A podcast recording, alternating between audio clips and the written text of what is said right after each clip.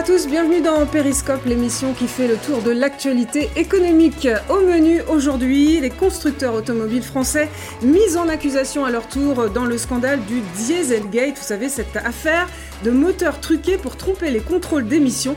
Avec euh, cette question, Renault, Peugeot, Citroën ont-ils délibérément trompé leurs clients en leur vendant des modèles plus polluants qu'annoncés? Nous aurons en ligne Patrick Pellata, ancien numéro 2 de Renault. Comment euh, voyager après le Covid? Allons-nous euh, opter pour un mode de tourisme plus respectueux de l'environnement ou simplement reprendre nos vieilles habitudes? Les deux croisiéristes américains testés positifs dès le redémarrage des premières croisières nous donnent peut-être un indice. Jean-Pierre Nadir, fondateur d'Easy Voyage, nous parlera lui des nouvelles valeurs du tourisme selon lui, des valeurs qu'il compte mettre en avant. Voilà pour le menu.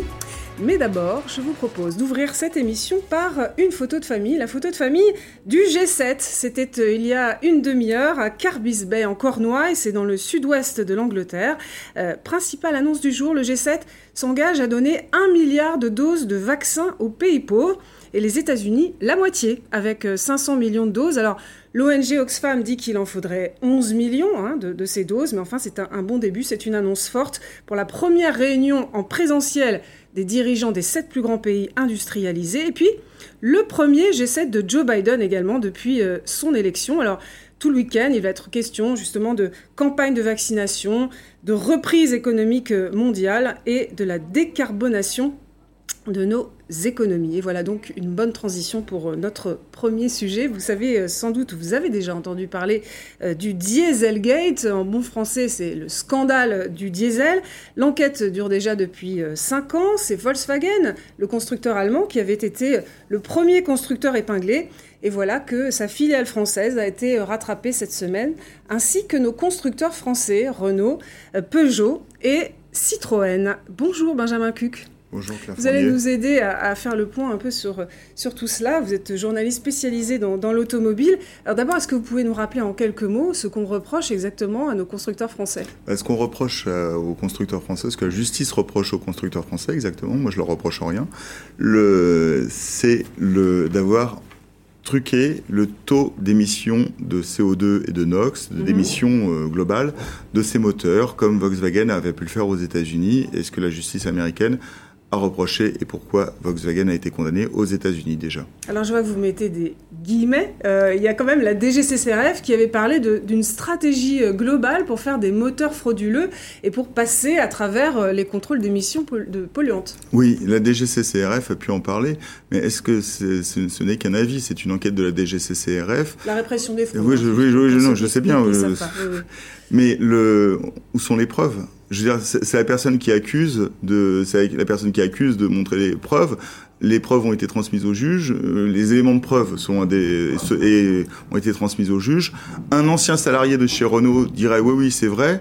Sauf que les Américains, quand ils ont voulu montrer que Volkswagen avait truandé, ils ont montré toutes les preuves. Là, la justice française enquête en catimini. Ça fait six ans sur, sur quoi on est sur une enquête. C'est mis en examen maintenant, à une époque où Renault a perdu 8 milliards l'année dernière. Renault, c'est quand même près de 100 000 emplois directs et indirects en France, entre les usines, les, les succursales, c'est pas donner des, des, gages de confiance aux consommateurs. Volkswagen, c'est 20 000 mm. emplois en France. PSA, c'est pareil, c'est plus de 100 000 emplois.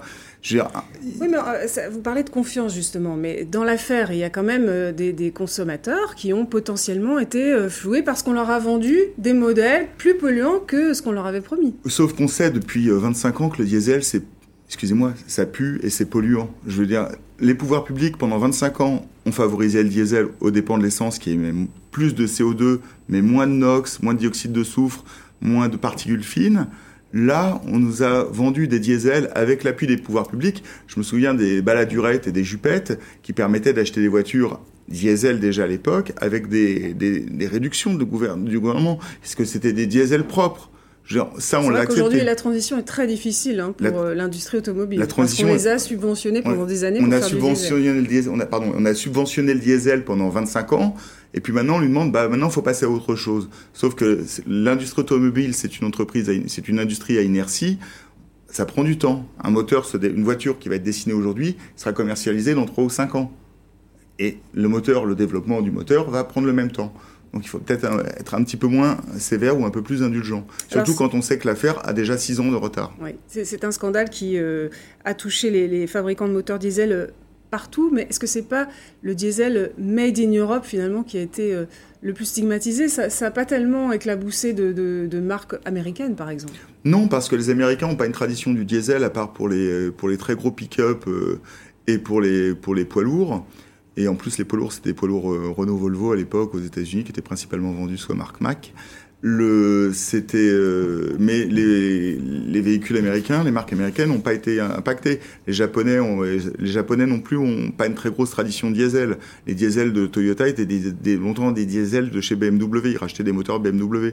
C'était euh, là, on est vraiment sur une, une philosophie du diesel qui est, qui est qui est, franco-allemande. Rudolf Diesel était un ingénieur allemand né de parents réfugiés après la guerre de 70 en France.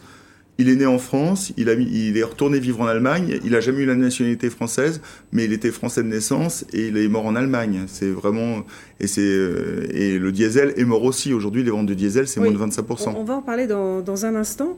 Euh, ça va être compliqué d'établir les responsabilités parce que les états-majors euh, ils ont changé en fait, hein, ah à la fois chez Renault et chez, chez PSA. Vous avez écrit un, un bouquin vous-même sur Carlos Ghosn.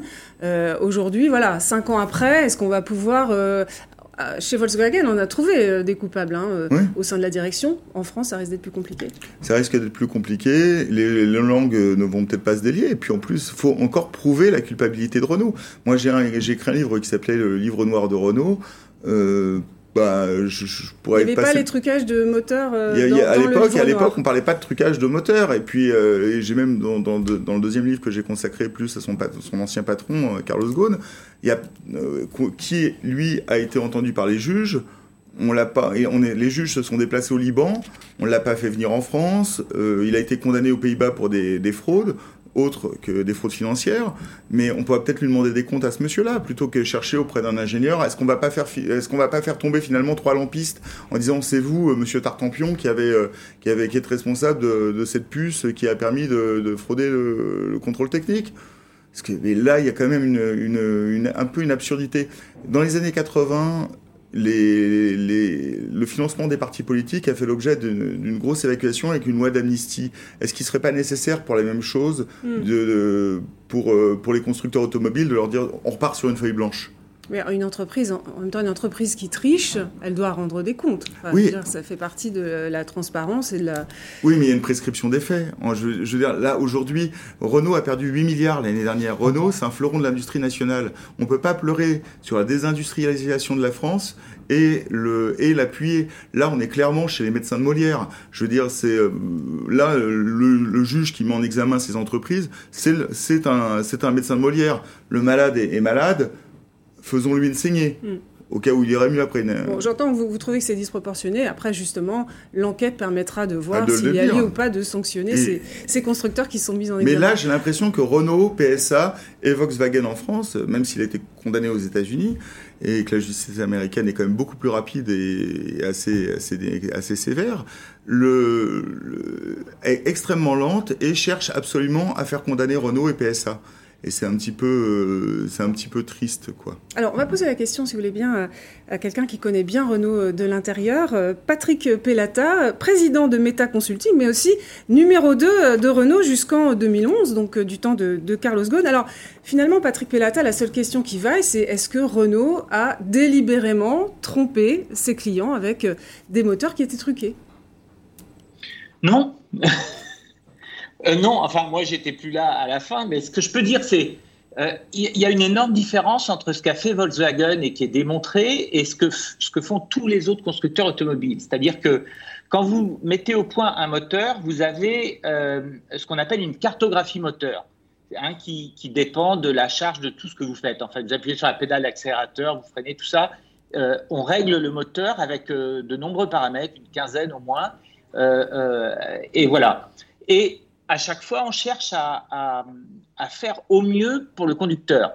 Il appuie violemment sur la pédale d'accélérateur, ça veut dire qu'il a un besoin fort de, puissance et de, couple, et on le lui donne. Et dans ce cas-là, la dépollution passe derrière parce que ça n'arrive pas très fréquemment. Euh, et donc, la norme, telle qu'elle existait, la norme NEDC, elle vous demande de, suivre un profil particulier, relativement doux. Ça, c'est parce que la, norme, elle a été faite de façon, je dirais, un peu trop laxiste. et quand vous vous écartez de, ce, de ce profil, il n'y a, plus, a plus de normes, en fait. C'est-à-dire, vous faites au mieux pour ce que, ce que vous voulez faire. Alors, si vous avez un petit moteur, par exemple, il va tourner plus souvent à haut régime et vous êtes plus souvent dans des situations où vous allez pousser le, le, moteur. Si vous êtes euh, dans un gros moteur, ça va vous arriver moins souvent. Ce qu'a fait Volkswagen, c'est donc euh, Renault a fait ça. Tous les constructeurs ont fait ça. Ce que Volkswagen a fait, c'est complètement différent. Ils ont fait deux cartographies moteurs. Ils ont fait une cartographie. Je vous interromps, vous, vous parliez de Volkswagen, vous dites euh, Renault a fait ça. Alors c'est un peu technique ce que vous expliquez, mais moi je m'en remets à ce que disait la DGCCRF euh, en commençant cette enquête. Euh, jusqu'à 377% de différence entre ce qu'on mesure en labo et ce qu'on mesure en utilisation. Est-ce que ça, ça, se justifie quand même? Ça pose question. Si vous prenez. On parle d'émissions polluantes, encore une fois si vous prenez un petit moteur et que vous conduisez comme un malade, vous accélérez à fond un feu, un feu vert et vous freinez à fond ensuite derrière, vous allez obtenir des taux qui sont pas bons. Euh, euh, si vous conduisez normalement, vous allez être un peu plus proche de la norme. Si vous conduisez avec le, profil WLTP, qui est le nouveau profil, c'est pour ça que la norme a été changée, c'est pour être plus proche d'un usage réel. Donc, vous pouvez dire que la norme était laxiste, mais Renault a strictement suivi la norme. Ça, c'est ma compréhension du sujet. Et c'est une grande différence avec Volkswagen qui, ça, ça a été démontré, a fait deux cartographies moteurs. Une cartographie moteur pour quand la voiture elle est sur un banc moteur et une cartographie moteur mm. quand la voiture elle est sur la route. C'est-à-dire si vous conduisez exactement de la même manière sur la route que sur le banc moteur avec une Renault, ou une Citroën ou une euh, n'importe quelle autre voiture, vous allez trouver la même chose. Alors Volkswagen avait ça avec une Volkswagen, mais Volkswagen avait déjà ce genre avait ce genre d'argument au départ avant d'admettre finalement avoir euh, un peu triché pour passer les, les tests d'émission. Non non. L'historique de cette affaire-là, elle est très intéressante. C'est des écolos qui ont mis, qui ont mis le, le, sujet. Et vous savez pourquoi? Ils voulaient démontrer aux États-Unis qu'il fallait du diesel. Donc, ils ont testé des voitures de Volkswagen, de BMW, de Mercedes. Ils ont trouvé la même chose sur les, euh, Mercedes et les, et les euh, BMW, c'était pas très loin, mais sur un gros moteur, c'est normal. Mm. Et ensuite, ils ont fait exactement comme sur le, le, test sur banc. Et là, ils ont vu la Mercedes impeccable, la BMW impeccable, s'ils avaient passé une Renault impeccable aussi. Et par contre, la Volkswagen a été complètement différente. Euh, et donc, ils ont découvert une tricherie. D'accord, Patrick.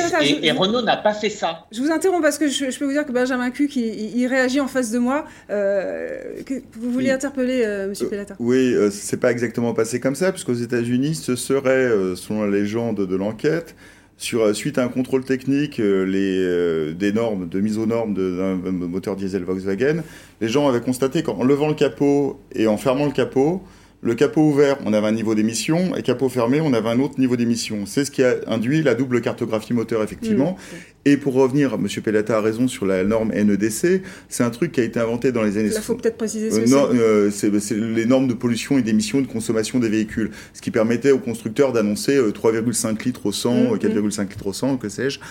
Et ça a été imaginé dans les années 70 pour des voitures à la sortie du premier choc pétrolier en imaginant un 0 à 50 en 8 secondes et un 0 à 100 en 25 secondes. Euh, pardon, mais tout ça, c'était très technique. Hein. Moi, ce que je veux savoir, c'est est-ce qu'on a trompé délibérément les clients en leur disant vous, ce modèle-là, il n'est pas polluant et en on, n'a pas trompé délibérément, c'est qu'on est parti sur une base qui était tellement absurde. C'est vous dire, vous dire, il y a eu un service européen international de poids et mesure qui a décidé que les voitures devaient accélérer de 0 à 100 en 25 secondes. Mmh. Euh, je ne sais pas si vous avez une voiture, mais si vous n'importe n'importe quel Clio ou Twingo accélère de 0 à 100 en 14, maximum 12 secondes.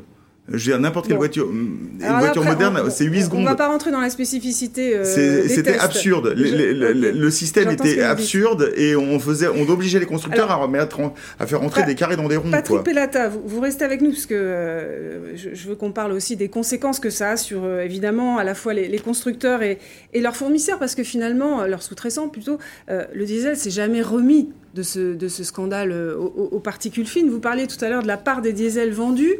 en 2011, donc il y a 10 ans, c'était 70% dans le parc automobile français. C'était 70% dans le parc, c'était même plus que ça, c'était 90% des ventes annuelles. Plus en 2011, voilà, moi j'ai noté 70%. c'était la part du parc. plus tard, ouais. La part du parc et surtout, le volume. Voyons la différence, 10 ans plus tard, 24%. Donc c'est une dégringolade monumentale.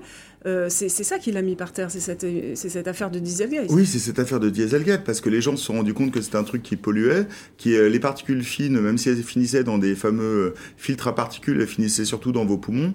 Et donc c'était pas terrible, que le coût était quand même 2000 à 2500 euros plus cher pour l'achat d'une voiture et pour une économie avec un entretien qui était plus cher à l'arrivée. Vous, vous achetez une voiture moderne aujourd'hui, vous avez un niveau de consommation équivalent à celui d'un diesel il y a 6 ans. Une voiture essence, une grosse voiture, euh, une Skoda par exemple, Octavia, euh, va consommer 5 litres au 100 en moyenne. Hmm. Alors voyons un cas concret, euh, puisque en parallèle avec ces difficultés du secteur, il y a aussi une baisse des effectifs. Alors, euh, ça date pas du Dieselgate, hein, ça fait euh, une dizaine d'années, euh, voire 12 ans, que, l'on perd des postes dans l'automobile en France. 100 000 postes supprimés en France depuis 2008 et 80 000 qui seraient menacés dans le monde avec la transition vers l'électrique. Ça, c'est Bloomberg qui a sorti mmh. ce chiffre. Alors, voyons une, illustration concrète quand même. Heureusement que pour, ce secteur, il y a des reconversions qui marchent. Euh, je vous propose de voir le reportage de Ludovic Romarins dans le Loiret. Le diesel n'a plus la cote. Il représentait 73% du marché en 2012, actuellement c'est 30%. L'essence aussi est en baisse. Le secteur a amorcé un virage radical vers l'électrique et a déjà provoqué des fermetures de sites comme celui d'Ibiden dans le Loiret. C'était il y a un peu plus d'un an. Aujourd'hui, c'est une usine fantôme de 20 000 mètres carrés. Mélanie Saulnier a travaillé ici pendant 18 ans. Elle était coordinatrice logistique. Des filtres à particules pour les moteurs diesel étaient fabriqués dans ces bâtiments jusqu'à 1500 par jour. Les commandes ont commencé à baisser. Les machines sont parties en Hongrie.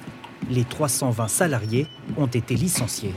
La conjoncture, le fait que l'État veuille euh, baisser les ventes de diesel, ça a forcément eu un impact sur nous, ça a baissé les commandes. Pourtant, certains sous-traitants ont su se réinventer. C'est le cas de Valeo à Étaples. Les alternateurs de moteurs thermiques se sont adaptés aux moteurs électriques, en y ajoutant ce boîtier noir électronique. Cinq ans de recherche, 10 milliards d'euros d'investissement. Il y a cinq ans, Marie Leroux travaillait avec un marteau sur ses stators. Elle est aujourd'hui opératrice de production devant un tableau blanc. Il y a un problème chez le fournisseur, donc on va euh, corriger l'anomalie. Elle est passée de la mécanique à l'électronique en suivant des formations en interne. L'usine se transforme, trois lignes de production automatisées ont remplacé les anciennes. Le futur est au sein de l'électronique. Il n'y a pas que trois lignes, il y aura beaucoup d'autres lignes supplémentaires euh, en électronique. Donc ça permet de conserver votre emploi Oui, tout à fait. Un pari gagnant car le carnet de commandes est plein on a ici à Étaples, sur un site de 2000 personnes, recruté 300 personnes dans les trois dernières années pour travailler sur ces différents métiers et assurer la transformation du site. Rouler en voiture électrique crée donc de l'emploi, mais place 150 entreprises en grande difficulté. Les moteurs thermiques font vivre en France 55 000 salariés. Un quart de ces emplois est actuellement menacé. Alors Patrick Pellata, une réaction à ce reportage. C'est vrai que maintenant notre industrie, automobile se retrouve à faire à marche forcée en fait un grand virage vers euh, l'électrique. D'abord, on s'y est mis très tard. Est-ce que ça peut se faire sans casse selon vous? Vous êtes toujours là, monsieur D'abord, on s'y est pas mis. On s'y est pas mis très tard puisque Renault a été euh, pionnier sur ce sujet. Hein. C'est pas c'est pas très tard. C'était en premier, euh, en même temps que Tesla. Euh, il faut pas l'oublier. Et la deuxième chose, c'est que cette transformation, il faut la faire. Le réchauffement de la planète, c'est important. Les transports, les, voitures particulières et les véhicules utilitaires légers, c'est 15% des émissions euh, CO2 de la planète. Donc, il faut passer à l'électrique. On n'a pas le choix. Et du coup, une industrie, c'est pas c'est pas là pour l'éternité. Une industrie, c'est là pour s'adapter aux besoins de la société. Et donc, l'industrie doit s'adapter. Et je vois que là où elle s'adapte, ça peut marcher. Simplement, il faut savoir anticiper, il faut avoir un petit peu de vision et euh, ensuite, il faut savoir avoir trouvé la flexibilité, ce qui veut dire la formation du personnel, ce qui veut dire des investissements, ce qui veut dire de l'innovation, de la recherche et développement, etc. Vous êtes confiant sur la capacité des constructeurs européens et des constructeurs français à, prendre ce virage et à ne pas se faire dépasser dans l'électrique? Ah oui, oui, bah, je, rappelle, hein, euh, Renault est parti en premier, donc euh, ils ont ils ont 10 ans d'avance sur, euh, ils avaient à peu près 10 ans d'avance sur Volkswagen. Maintenant, ils investissent moins parce qu'ils ont fait des pertes, etc. Ils n'ont pas été très bien gérés pendant un certain temps, donc tout ça, évidemment, ça pèse. Stellantis, de leur côté, ils sont, ils mettent le paquet, et je pense que les deux s'en sortiront bien. Il n'y a pas de raison. Merci beaucoup Patrick Pellata. J'ajoute qu'en effet, on a vu tout à l'heure sur le petit schéma, euh, maintenant la part des hybrides et des électriques, c'est 14% euh, du, parc automobile. Euh, depuis un an et demi, là, c'est incroyable les ventes de voitures. Alors il y a aussi des aides et ça, ça aide. Les, gens achètent une voiture électrique parce qu'elle est aidée. Au-dessus de 50 000 euros, on n'achète pas une voiture électrique le 1er juillet, juillet, prochain, on va supprimer l'aide de 7 000 euros. Elle va descendre à 6 000 euros au 1er décembre, au 1er janvier prochain. Après, ce sera 5 000. Le, ça risque de faire diminuer la, la demande, l'engouement pour la voiture électrique. Mais la réalité, c'est que la voiture électrique, c'est une voiture qui, qui est une transformation euh, schumpeterienne de l'économie. C'est une révolution. C'est-à-dire qu'on va passer du même effet que de la voiture à cheval à la voiture thermique, ça va être la voiture électrique c'est qu'il y a des emplois qui vont être détruits. Et c'est terrible, mais c'est la réalité. C'est-à-dire que des plaquettes de frein, on en mange beaucoup moins. Les utilisateurs ont beaucoup moins besoin d'utilisation du freinage sur une voiture électrique. Un moteur électrique n'a pas de vidange à faire, n'a pas d'entretien à faire et dure entre 500 000 et 1 million de kilomètres. Sur une Zoé euh, quelconque ou sur une Tesla, que ce soit une petite voiture à 15 000 euros ou une très grosse à 150 000, la durée du moteur, la durée de vie du même du moteur est identique on va changer les batteries, on va mm. changer l'intérieur, mais finalement les gens achèteront une voiture et on changera ah, des éléments de la voiture. C'est plutôt une bonne nouvelle pour, euh, pour nous les automobilistes. Oui, c'est plutôt une très bonne nouvelle pour les automobilistes et les consommateurs, mais est-ce que c'est une très bonne nouvelle pour l'industrie? Pour le secteur, je suis d'accord avec vous, en effet. Alors justement, vous, vous parlez, euh, vous parlez de, de, coûts euh, à l'achat, etc. C'est vrai que ça, coûte toujours beaucoup plus cher, malgré les aides, d'acheter mm. une électrique ou une hybride. Mais est-ce que c'est euh, pas plus rentable que les moteurs à essence finalement? Euh, L'UFC Que Choisir a, sorti ses calculettes. Regardez ce reportage de Justine Corbillon. Un produit de luxe. La voiture électrique serait trop chère, pas rentable, réservée à une certaine catégorie de la population. Le bobo de Paris qui, qui le prend en deuxième voiture. Hein, c'est pas donné. Comme c'est nouveau, euh, c'est plus cher. Et pourtant, une étude parue aujourd'hui va contre-courant de toutes ces idées. L'UFC Que Choisir a estimé le coût de détention des voitures thermiques par rapport aux électriques, en calculant le prix de l'énergie, l'entretien, l'assurance et sa valeur au moment de la revente. Le constat est sans appel, l'électrique est beaucoup plus rentable au global. Pour une voiture électrique, ça va vous coûter 65 000 euros, alors que pour une voiture essence, vous allez débourser au total 85 000 euros. Donc c'est-à-dire qu'il y a 20 000 euros d'écart, euh, ce qui fait 24% euh, de différence. Rentrons maintenant dans le détail avec ce propriétaire de voiture électrique. Vincent n'est pas franchement un bobo parisien. Non, pour avoir une citadine électrique, faut pas être riche. Il a juste fait des calculs de bon sens. D'abord sur l'économie d'énergie. Un plein, c'est 2 euros, donc ça fait 2 centimes du kilomètre. Sur une durée de vie d'une voiture, vous allez avoir un coût de 8 000 euros d'électricité et à côté de ça, vous allez avoir un coût de 30 000 euros d'essence, ce qui fait un différentiel considérable qui est de 73% tout le monde le sait, l'électricité coûte moins cher que le pétrole. Mais ce n'est pas le seul calcul de Vincent. Sa voiture ne coûte presque rien à entretenir. Il n'y a pas d'embrayage, il n'y a pas de boîte de vitesse, il n'y a pas de filtre à huile, pas de filtre à gasoil, pas de vidange, frais de stationnement, c'est euh, gratuit enfin sur Paris, 6 heures gratuites. Reste le prix d'achat. Aujourd'hui, le moins cher que nous ayons trouvé sur le marché, c'est 23 000 euros pour une voiture électrique neuve, 9 000 euros pour une occasion. Mais avec le bonus écologique de l'État de 7 000 euros, cela commence à devenir intéressant. Attention, à partir du 1er juillet, cette aide ne sera plus que de 6 000 euros. Voilà, il faut faire vite donc si on veut acquérir ce genre de, de véhicule parce que les aides vont, vont baisser 85 000 euros sur 5 ans une voiture euh, thermique. Hein. J'avoue que j'ai découvert ce chiffre parce que souvent on se rend pas compte de ce que ça coûte en tout. Quoi. Non, parce qu'on roule, on, roule et ce qui coûte dans une voiture, c'est l'essence qu'on met dedans. Mm. Euh, une, recharge, globalement, on recharge pour à peu près 10 centimes du kilowatt. Le kilowatt coûte 15 centimes, mais comme on recharge, il y a des tas de solutions de recharge gratuites dans les supermarchés. Il y a toutes les chaînes de supermarchés qui proposent des, recharges gratuites.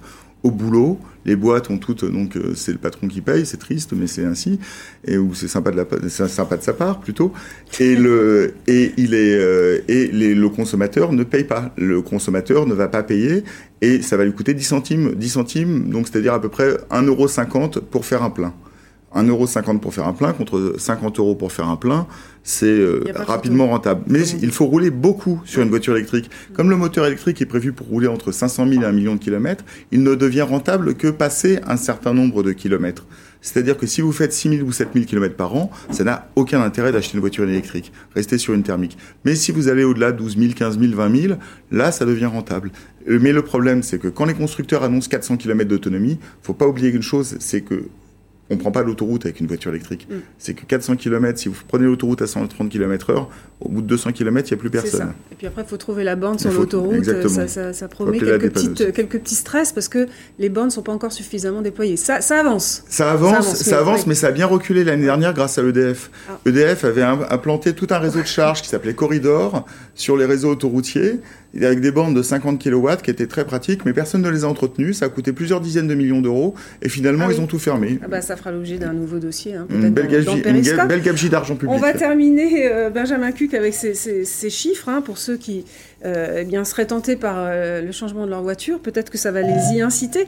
L'interdiction qui approche de circuler avec un diesel dans les centres-villes. Le diesel sera persona non grata à Paris à compter de 2024, à Strasbourg et Grenoble en 2025. Grenoble, c'est les, véhicules utilitaires et les poids lourds. Et puis à Bordeaux, euh, d'ici euh, à fin 2026, ils y réfléchissent sérieusement. Ça veut dire que sur les 42 communes de plus de 100 000 habitants, 22 euh, ont décidé de faire haro sur le diesel. Ça aussi, ça peut inciter à, changer pour un modèle plus écolo Déjà, et surtout, acheter un diesel aujourd'hui, compte tenu de la durée de détention d'un véhicule, c'est totalement absurde. Si vous achetez un diesel aujourd'hui, parce que vous faites 60 000 km par an, oui, parce que la voiture, vous allez la garder deux ans, et puis au bout de deux ans, elle ne fera rien. Si vous faites entre 15 et 20 000 km par an, il y a des tas de solutions éthanol, GPL, même avec un petit budget, qui permettent une solution alternative au diesel, ou même essence. Parce que dans deux ans, votre voiture, elle est bonne à mettre à la casse. Ou sinon, ce qui est très sympa, c'est qu'en fait, on va, appliquer un principe, les constructeurs vont reprendre les voitures en leasing ou les racheter euh, au moment de la reprise, mais vont aller les revendre en Roumanie, en Pologne, en Bulgarie, dans tous les pays de l'Est où là, on est moins soucieux d'écologie et d'environnement et où le diesel ne dérange personne. Et donc, on va aller polluer euh, les pays de l'Est. Mhm. On va recycler nos, vieux modèles euh, dans ces pays-là. Voilà. Très bien. Merci beaucoup, euh, Benjamin Cuc. Merci beaucoup. C'était très intéressant.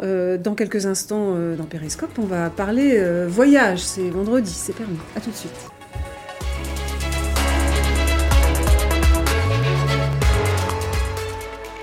Laissez-vous guider.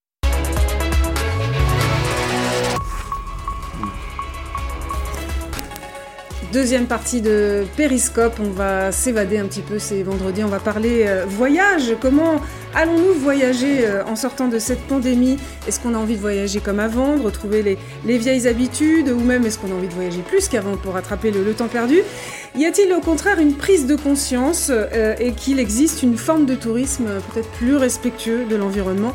Comment s'y retrouver également entre toutes les nouvelles règles sanitaires, le pass, le QR code, le test PCR on va parler de tout cela avec vous, Jean-Pierre Nadir. Euh, vous avez fondé le comparateur de voyage Easy Voyage que vous avez vendu euh, en 2015. Et euh, là, vous venez nous parler d'un nouveau site de voyage qui s'appelle Fairmove et qui correspond justement à ces nouvelles formes de tourisme. Alors, d'abord, avant de parler de votre aventure entrepreneuriale, je vais m'appuyer sur, votre expertise. On est à un mois du début des vacances d'été. Est-ce que les réservations sont au rendez-vous? Oui, oui, les relations sont, sont, extrêmement, euh, extrêmement fortes. Hein. La plupart des opérateurs, donc, euh, euh, maintenant retrouvent les chiffres de 2019, puisque, bon, évidemment, on compare pas avec 2020. donc, il y a, y, y a, une tendance qui est extrêmement forte. Forte.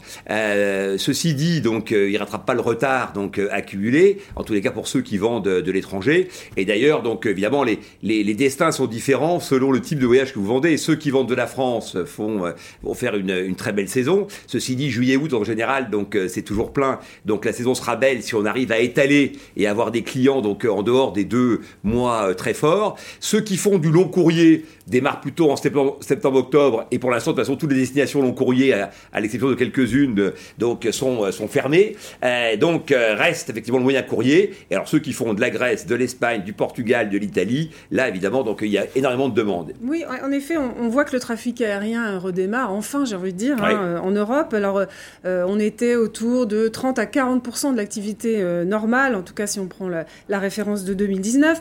ça repart là, hein, ça a augmenté de, de 18 ça c'est pour ce qui concerne l'Europe dans son ensemble. Et puis vous parliez de la Grèce, de l'Italie, là ça redémarre très fort. alors c'est assez logique parce qu'ils ont rouvert leurs frontières avant nous.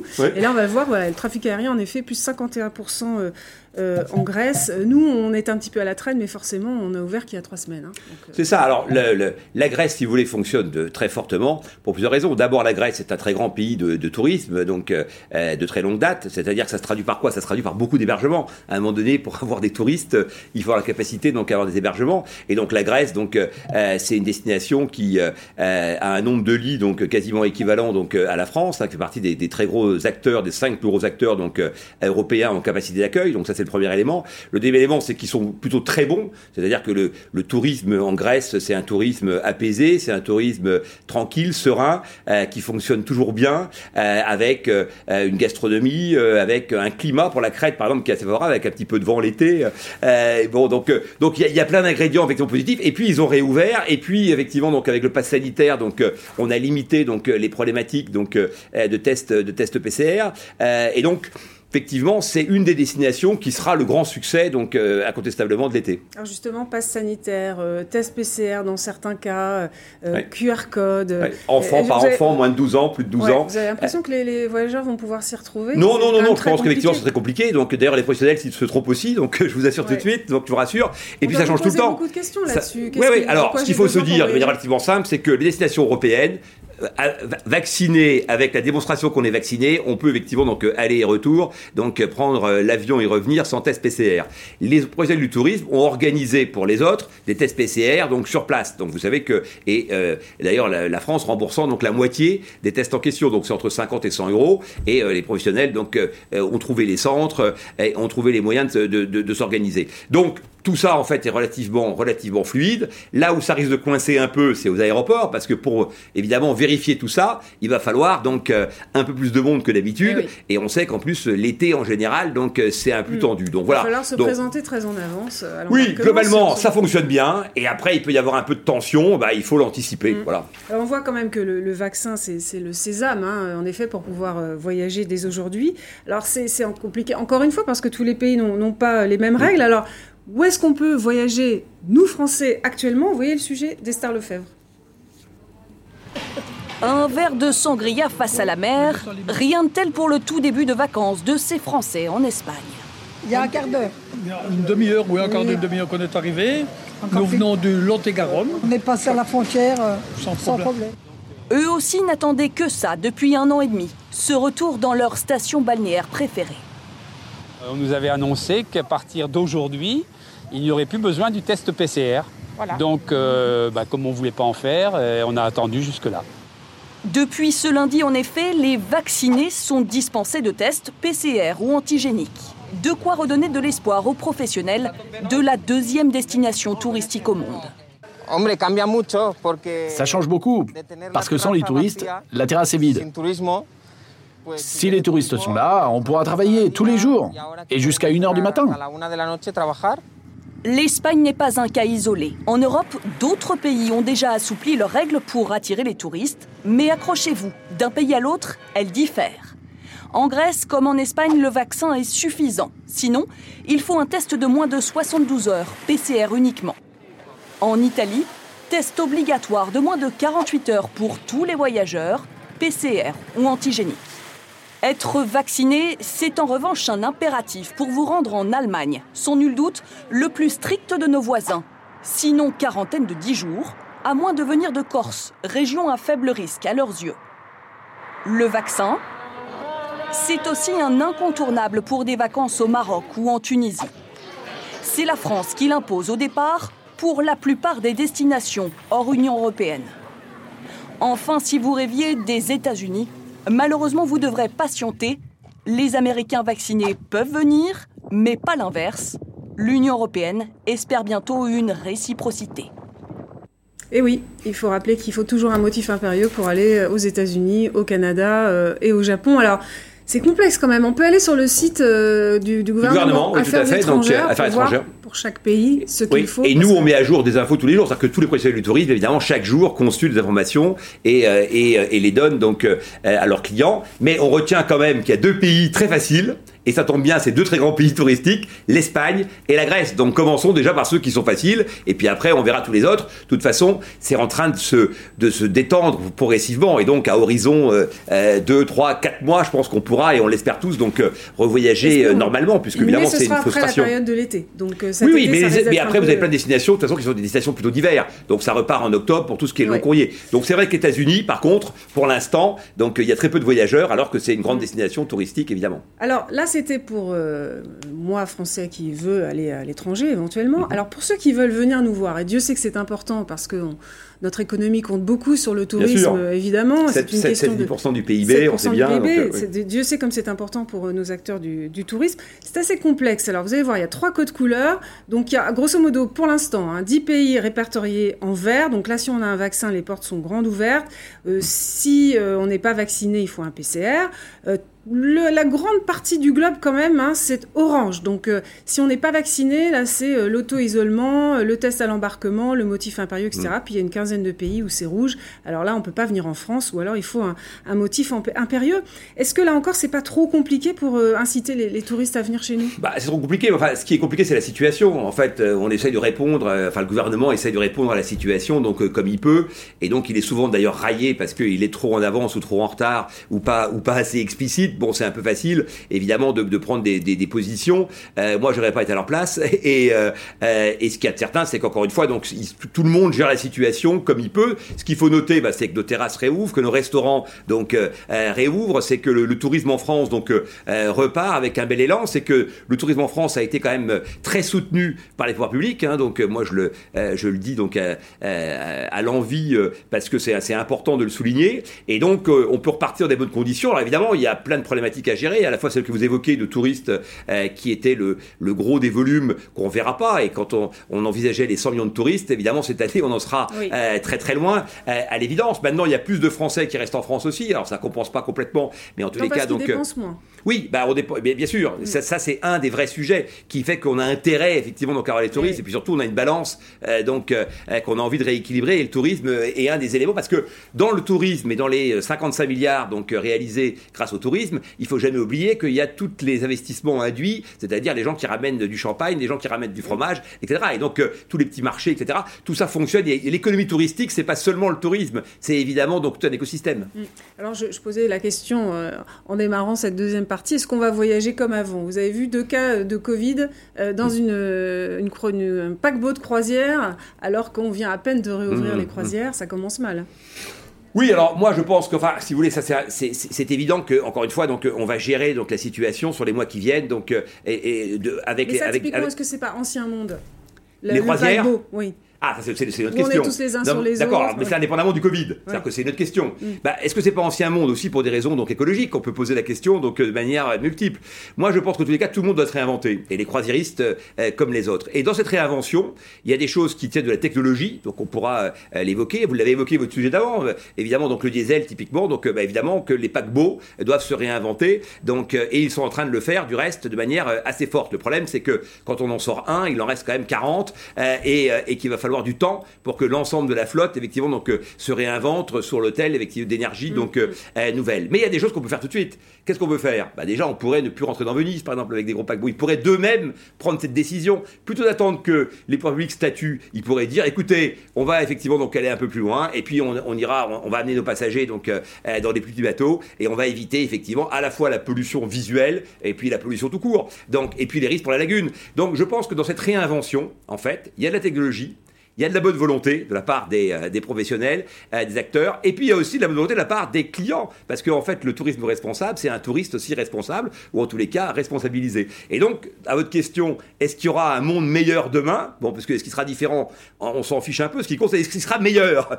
Eh bien, moi, je pense que oui, parce que je suis un optimiste et parce que je lance mon site sur ces bases-là, parce que je pense qu'il faut que nous, tous, tous les acteurs, on se réinvente sur le de ces considérations, parce que notre bien commun, c'est la planète, et notre devoir, c'est de la préserver. Alors, vous, vous dites, euh, il y a, euh, en gros, il y a un créneau entre le tourisme de masse et puis euh, le voyage éco. Non, parce que je veux changer le tourisme de masse. Bon, alors, vous avez raison. Faire, a... Oui, c'est pas forcément des voyages hors de prix, etc. Mais alors, faut vous m'expliquer comment vous faites, vous par exemple. Non, mais, parce que si on veut un tourisme plus ça. écolo, il faut moins d'avions. Donc, il ne faut pas ouais. partir ouais. des centaines. Si, de, on peut partir. Dans, je vais vous dire. Donc, Prenons les chiffres. L'empreinte carbone de l'aérien, c'est 2,8%. D'accord? Donc on le sait, donc tous les chiffres euh, sortent en permanence sur le sujet en question. Bon, euh, 2,8, donc qui est, un, chiffre qui stagne plutôt. Hein, donc ça veut dire que déjà on a fait un certain nombre d'efforts, mais qu'il faudrait évidemment donc ramener à moins de 2%. Et puis au-delà, il faut même avoir un avion décarboné. Donc l'objectif 1, la ligne d'horizon, 15 ans, un avion propre. Oh, on l'aura. Dans les, dans, à horizon 15 ans, on aura un avion propre. Qu'est-ce qu'on fait Airbus, oui, Boeing travaille.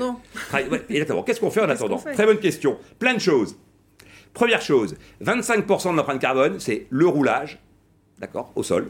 Donc déjà, si on pouvait limiter le roulage, premier élément. Deuxièmement, on peut avoir un roulage électrique, c'est-à-dire qu'on coupe les moteurs des avions soit les tracteurs électriques, soit des batteries dans les roues, ce qu'on appelle donc euh, le green taxi. Bon, ça c'est un premier élément. Deuxième élément, décollage, donc on peut changer les protocoles, et surtout atterrissage. L'atterrissage en fait est extrêmement générateur donc de ces empreintes carbone parce que on atterrit en palier. Donc on peut changer les protocoles et atterrir plus directement. Déjà là, on a un enjeu fondamental donc d'un quart de l'empreinte carbone. Deuxième élément, donc on allège les avions. Les sièges d'avion, par exemple, qui sont très très lourds, on est en train de les changer partout, mmh. donc euh, et on le divise par deux le poids. Premier élément, enfin de, dans cette catégorie. Deuxièmement, donc on va éviter de mettre du kérosène aller-retour. On va prendre que le kérosène pour l'aller. Pareil pour l'eau à bord. On va alléger donc l'avion, donc on va consommer moins. Troisième élément, on va changer les protocoles pour voler plus direct. Quatrièmement, on va voler moins vite. Au lieu de voler à 900 km/h, on va voler à 750. On mettra une heure de plus pour aller à New York. Est-ce que ça change fondamentalement la donne? Non. Et puis, dernier élément, donc euh, le touriste va privilégier des vols directs parce que il faut arrêter de considérer qu'on paye moins cher en prenant trois vols au lieu d'un. Quand on paye effectivement donc moins cher, c'est la planète qui paye pour vous. Donc, il faut déjà valoriser les vols directs. Et bien, tout ce que je viens de dire, déjà, on va diviser par deux l'empreinte carbone. Et donc, oui. c'est un acte volontariste, c'est-à-dire qu'il y a des solutions. Mettons-les en œuvre et surtout expliquons-les parce que quand on dit aux gens que le vol direct, eh bien, on pollue moins, ça paraît une évidence, sauf que personne n'y avait mmh. pensé et que c'est pas un argument qui est mis en avant. Parce que le tourisme ne s'est inventé depuis 20 ans que sur le prix. Alors, et oui, on ne oui, communique que sur les tarifs. Oui, mais ça, c'est comme, si vous voulez, le, le, le, c'est comme la grande distribution où les consommateurs se disent prêts à dépenser un petit peu plus, etc., pour des produits locaux. Mais, mais à ils la le font fin quand du même. fin, ils le font. Parce qu'on est à 8% fin, de produits bio en France et ça monte chaque année. très important. Oui. Donc, quand, quand, quand vous dites euh, ça va être entre 2005 et 4000 euros la semaine sur deux, alors on est sur du moyen euh, haut de gamme, mais on, on se dit que si clients. on fait tous ces sacrifices en termes de temps, euh, en termes de distance, bon, etc., c'est vol direct, vous avez peut-être volé une heure de plus, mais par rapport à celui qui fait un vol, qui fait deux vols pour y arriver, lui, il met déjà 20 heures. Donc déjà, avec mon système, on va, on va être plus rapide. Donc c'est pas plus cher. On peut faire du voyage. Alors là, sur, le, sur l'exemple de mon vol, vous aurez un écart effectivement peut-être de 50 euros. Bon, très bien, entre les deux. Ensuite, moi, il faut qu'on absorbe. Parce que quand on, quand on, quand on, on dégage une empreinte carbone, eh bien, il faut effectivement donc partir du principe qu'on va l'absorber. Ça vous coûtera peut-être 50 euros. Si vous voulez 2 tonnes, grosso modo, donc euh, ça vous coûtera 50 euros si vous allez, si vous faites du long courrier. Donc c'est une deuxième possibilité et c'est très important pour la planète parce que vous avez des zones entières des, où il y a un, un phénomène de désertification, de désertification pardon, qui est en marche. Et donc, euh, euh, replanter des arbres au Togo, en Haïti, etc., c'est très important. Voilà. Donc ça, effectivement, donc le tourisme aussi, euh, et le touriste aussi à ce, à ce devoir-là. Donc et vous, vous, promettez que ce ne sera pas hors de prix et également que si le produit euh, baisse, euh, vous répercutez Alors ça c'est autre chose. Alors, Alors attendez, oui. d'arriver à un sujet ouais. qui sont les hébergements. Parce que les hébergements, donc là aussi on se trompe. On dit mais finalement c'est pour les riches. Moi, mon, mon credo, c'est de démocratiser les nouvelles valeurs du tourisme. Parce que c'est trop facile de dire qu'effectivement, donc, euh, le tourisme écologique, donc, ça existe, mais c'est un tout petit segment, et que c'est l'apanage de quelques bobos, donc... Alors, l'hébergement euh, écolo, bon. c'est quoi? Ah bah, les verts écolos, c'est des hôtels, d'accord, qui ont des stratégies écologiques. C'est quoi stratégie écologique? C'est une stratégie sur l'énergie. Donc, on va essayer d'avoir de l'énergie propre. C'est une stratégie sur le retraitement des eaux. C'est une stratégie donc sur le bâti. C'est une stratégie donc euh, sur le plastique. C'est une stratégie sur les buffets. non mais voilà, c'est très vaste. Si, je vous comprends bien, euh, pas de croisière dans des paquebots, c'est des immeubles flottants, et pas de voyage Paris-New York aller-retour en trois jours. Alors, exactement. Sinon, ça n'a pas de sens. Exactement. Vous avez bien résumé. Alors, attendez, attendez. Le New York, vous avez bien résumé ma position. Les paquebots, moi, j'en vends pas. Mais ce serait trop simple que je m'attaque à eux parce qu'en mm. fait, c'est la cible facile. Donc, à la limite, je vais pas le faire. Je pense qu'ils sont en train de se réinventer. Ils ont des arguments aussi. Par contre, moi, je leur donne un conseil. C'est effectivement, eux, ils faisaient 7 buffets par jour.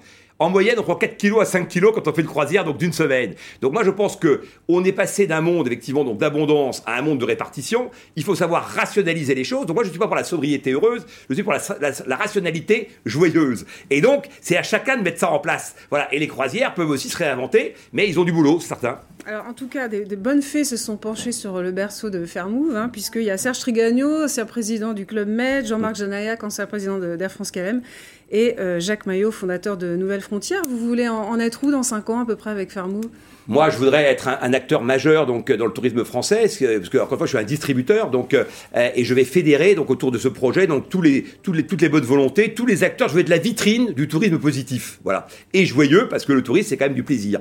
Et, euh, donc, je, veux en être où? Bah, plus je serai haut, plus sera bon signe, ça montrera qu'effectivement il y a un élan sans précédent vers la réinvention de modèles. Et entre parenthèses, chapeau de lancer une entreprise de, voyage en plein, en plein Covid, parce que c'est ce que vous avez fait. Exact, merci, merci, mais j'y crois. Et on y croit tous. Eh bien, on a vu que vous y croyez beaucoup. Je ne voulais pas terminer cette émission sans, sans, le chiffre du jour.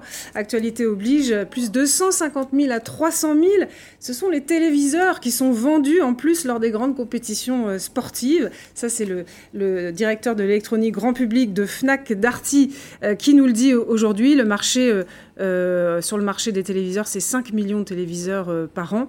vous voyez où je veux en venir. Évidemment, ce soir, premier match Italie-Turquie à suivre en direct sur TF1, bien sûr, à 21h. Merci de nous avoir suivis. Je vous souhaite un excellent week-end.